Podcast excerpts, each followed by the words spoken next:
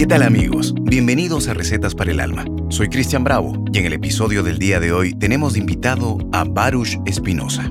Baruch Espinosa fue un filósofo judío de origen portugués que vivió en los Países Bajos en el siglo XVII. El pensamiento de Spinoza constituye una verdadera revolución política, religiosa, antropológica, psicológica y moral. Desarrolló ideas muy controvertidas con respecto a la autenticidad de la Biblia hebrea y la naturaleza de la única divinidad. Las autoridades religiosas judías emitieron un sherem en su contra, lo que provocó que fuera expulsado y rechazado por la sociedad judía a los 24 años, en 1656. Luego residió en La Haya, donde se dedicó a trabajar como pulidor de lentes. Espinosa fue atacado con frecuencia por sus opiniones políticas y religiosas. Sus contemporáneos lo llamaban con frecuencia ateo, aunque no negó en ninguna parte de sus trabajos la existencia de Dios. Hostigado por su crítica de la ortodoxia religiosa, sus libros fueron prohibidos e incluidos en el Index Librorum Prohibitorum de la Iglesia Católica en 1679, es decir, entre los libros prohibidos por la Iglesia en ese año. Baruch Spinoza, en filosofía, es de los principales representantes del racionalismo. Su obra, La Ética, se publicó póstumamente en el mismo año de su muerte, en 1677. El trabajo se caracteriza por un racionalismo absoluto que se opone al dualismo de mente y cuerpo de Descartes e identifica una única realidad que llama Dios o naturaleza. Esta realidad es eterna, infinita y perfecta, pero muy distinta del Dios personal del teísmo clásico, y todas las cosas en el universo son simples modos de Dios. Su filosofía no efectúa separación entre creador y creación, entre espiritual y material, sino engloba dentro de un mismo movimiento al hombre y la naturaleza, el espíritu y el cuerpo, la metafísica y la ética. En su Tratado Teológico Político, en 1670, analizó críticamente la religión judeo-cristiana y defendió la libertad de filosofar y la democracia. Einstein, Goethe y más pensadores reconocen una enorme deuda hacia él. Empezamos con el primer ingrediente de Baruch Spinoza, no burlarse, no lamentarse, no detestar, sino comprender. Jesucristo repetía, no juzguéis. Antes de juzgar con nuestras emociones, intentemos comprender. Todo tiene una causa.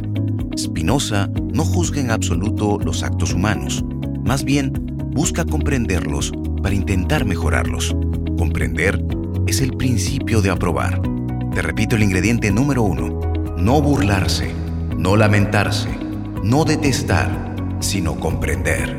Ingrediente número 2. Toda nuestra felicidad y nuestro sufrimiento dependen de la única cualidad del objeto al que estamos unidos por el amor.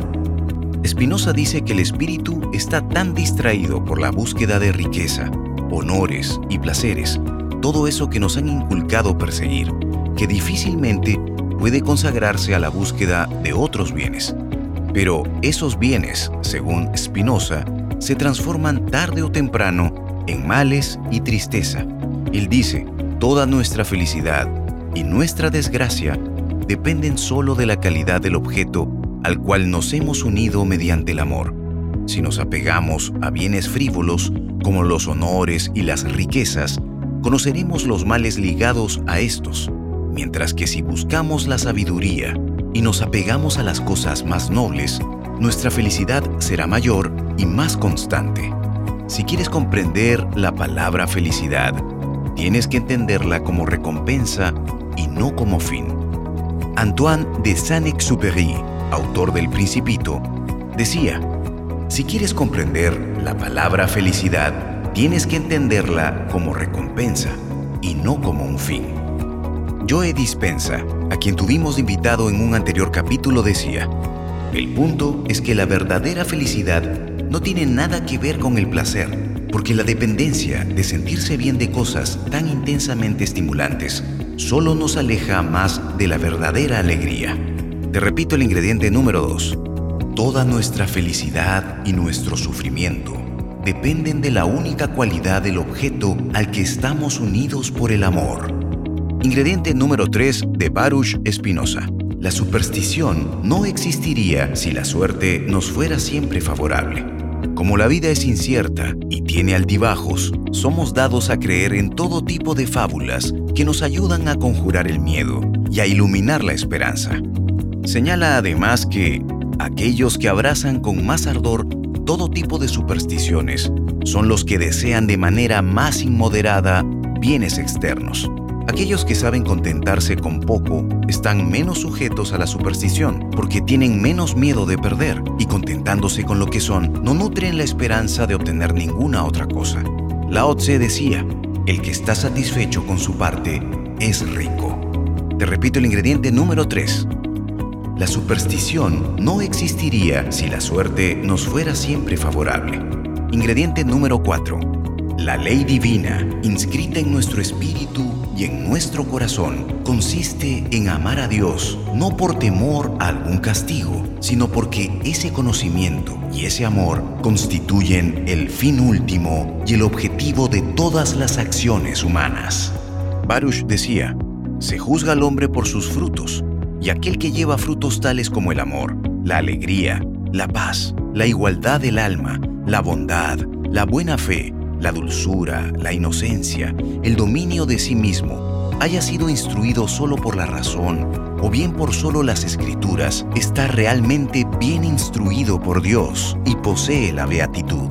En alusión a malas interpretaciones de la religión en base al castigo y el miedo que clérigos y autoridades religiosas utilizan e interpretan con el fin de consolidar su poder y extender su dominio sobre los hombres, Spinoza dice, solo una ambición criminal ha podido hacer que la religión consista menos en obedecer las enseñanzas del Espíritu Santo que en defender invenciones humanas y aún más dado que se emplea para expandir entre hombres no el amor, sino la lucha y el odio más crueles, bajo el disfraz del celo divino y del ardiente fervor. La palabra eterna de Dios, su pacto y la verdadera religión están escritos divinamente en el corazón del hombre. La práctica de la justicia y la caridad son los cimientos de toda vida social armoniosa. La felicidad por la práctica del amor al prójimo es el mandamiento que constituye la norma única de la fe universal. Esa es precisamente una de las principales enseñanzas de Jesús. Ama a tu prójimo como a ti mismo. Tich Nhat Hanh, a quien ya hemos invitado en un capítulo pasado, decía, No seas idólatra ni te ates a ninguna doctrina, teoría o ideología. Todos los sistemas de pensamiento son medios de guía, no son la verdad absoluta. Todos somos seres espirituales, pero no todos somos seres religiosos. Las religiones, como otros caminos alternativos, son formas de despertar. En definitiva, su finalidad debería ser explicar el lenguaje del universo, y ese lenguaje se puede adquirir por diferentes vías. Las religiones bien entendidas son medios y no fines. Por eso, ninguna debería prevalecer sobre otra. El propio Tich Nhat decía, nunca obedezcas ningún mandato a no ser que también provenga desde tu interior. Y añade, si tuviera que elegir entre el budismo y la paz, elegiría la paz. Te repito el ingrediente número 4. La ley divina, inscrita en nuestro espíritu y en nuestro corazón, consiste en amar a Dios, no por temor a algún castigo, sino porque ese conocimiento y ese amor constituyen el fin último y el objetivo de todas las acciones humanas. Ingrediente número 5 de Baruch Spinoza. El objetivo de la organización en sociedad es la libertad. La mejor organización pública es la que deja a cada individuo la libertad de creencia, pensamiento y expresión. Solo la democracia responde a dos aspiraciones fundamentales, la igualdad y la libertad. Si los hombres vivieran bajo la influencia de la mejor parte de ellos mismos, la razón, no causarían jamás perjuicios a otros. Pero como viven más bien bajo la influencia de sus pasiones, emociones, envidia, celos, necesidad de dominio, etc., los seres humanos se destrozan entre sí. Spinoza comprendió, tres siglos antes que Gandhi, que la verdadera revolución es interior y que es transformándose uno mismo como se cambia el mundo. Te repito el ingrediente número 5.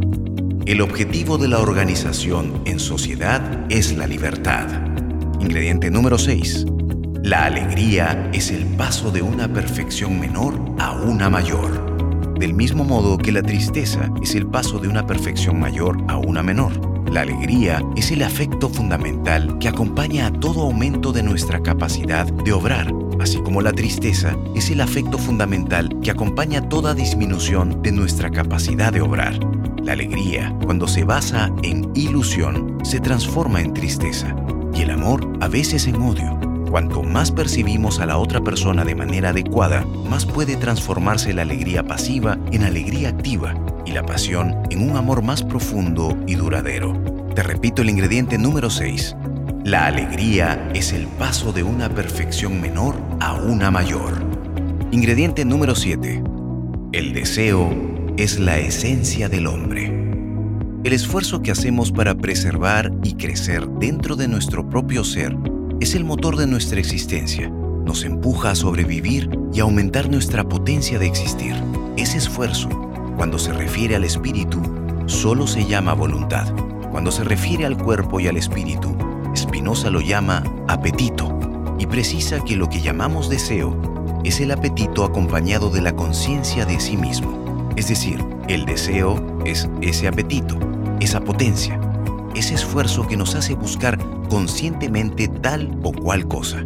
Spinoza dice que el deseo es la esencia del hombre, no tiene nada malo, más bien, al contrario, no desear nada implica apagar la llama de la vida, aniquilar toda potencia vital, deshumanizarse, y es esa fuerza natural, esa potencia vital, fuente de todos nuestros deseos, lo que conduce a la felicidad.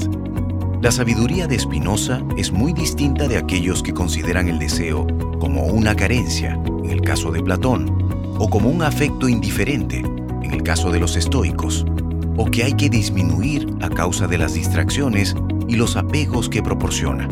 El deseo no expresa una carencia, sino una potencia, le responde Spinoza a Platón.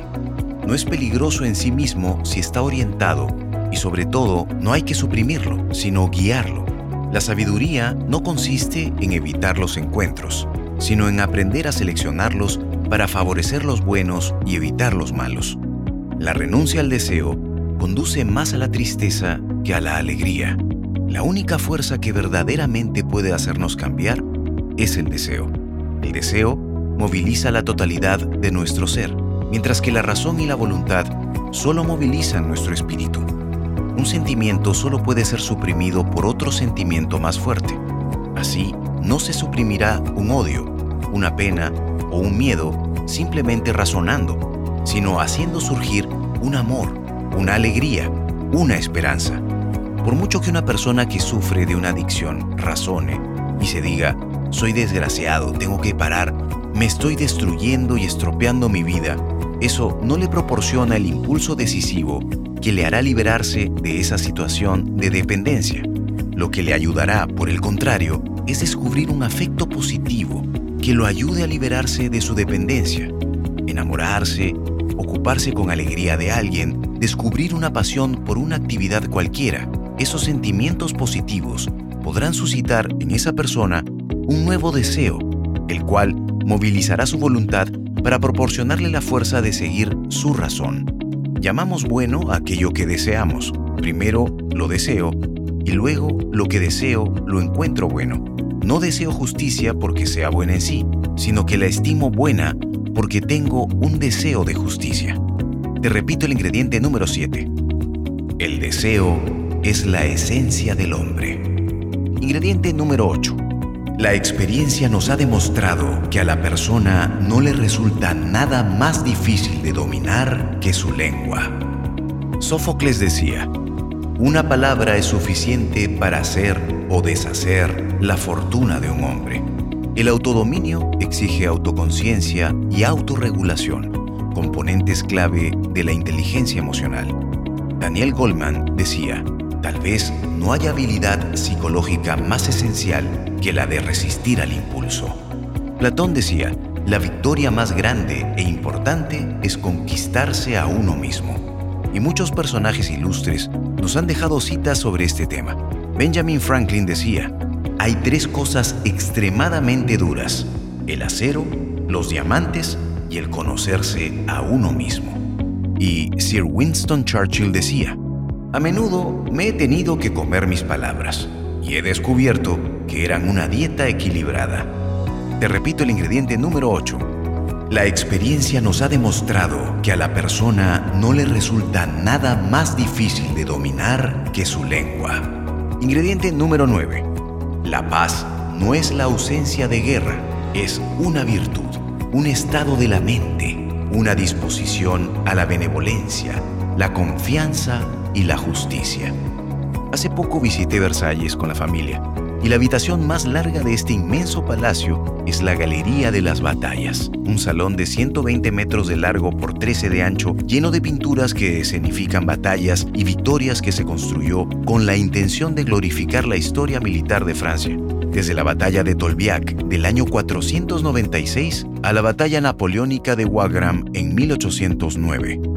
Me quedé pensando cómo la humanidad ha evolucionado poco o casi nada en tolerancia, respeto, compasión, empatía, justicia y paz. Y en estos momentos en que no podemos entender cómo el ser humano pudo haber participado de tantas masacres en busca de la riqueza y poder, es insólito que aún sigamos permitiendo que existan guerras, como es el caso de Rusia y Ucrania. Muchos pensadores han hablado de esto en la historia, y uno de ellos, el ejemplo del pacifismo, Mahatma Gandhi decía, no hay camino hacia la paz, la paz es el camino. Nelson Mandela fue uno de los grandes referentes de la paz y la reconciliación en la segunda mitad del siglo XX, tanto en el continente africano como en el resto del mundo. Sus frases por la paz siguen teniendo vigencia gracias a que contribuyó a eliminar el sistema de segregación racial en Sudáfrica, más conocido como apartheid. Él decía, si quieres hacer la paz con tu enemigo, debes trabajar con él. Y finalmente, la Madre Teresa de Calcuta decía, si no tenemos paz en el mundo, es porque hemos olvidado que nos pertenecemos el uno al otro, que ese hombre, esa mujer, esa criatura es mi hermano o mi hermana. No necesitamos armas y bombas para llevar la paz, necesitamos amor y la compasión. La paz comienza con una sonrisa. Te repito el ingrediente número 9.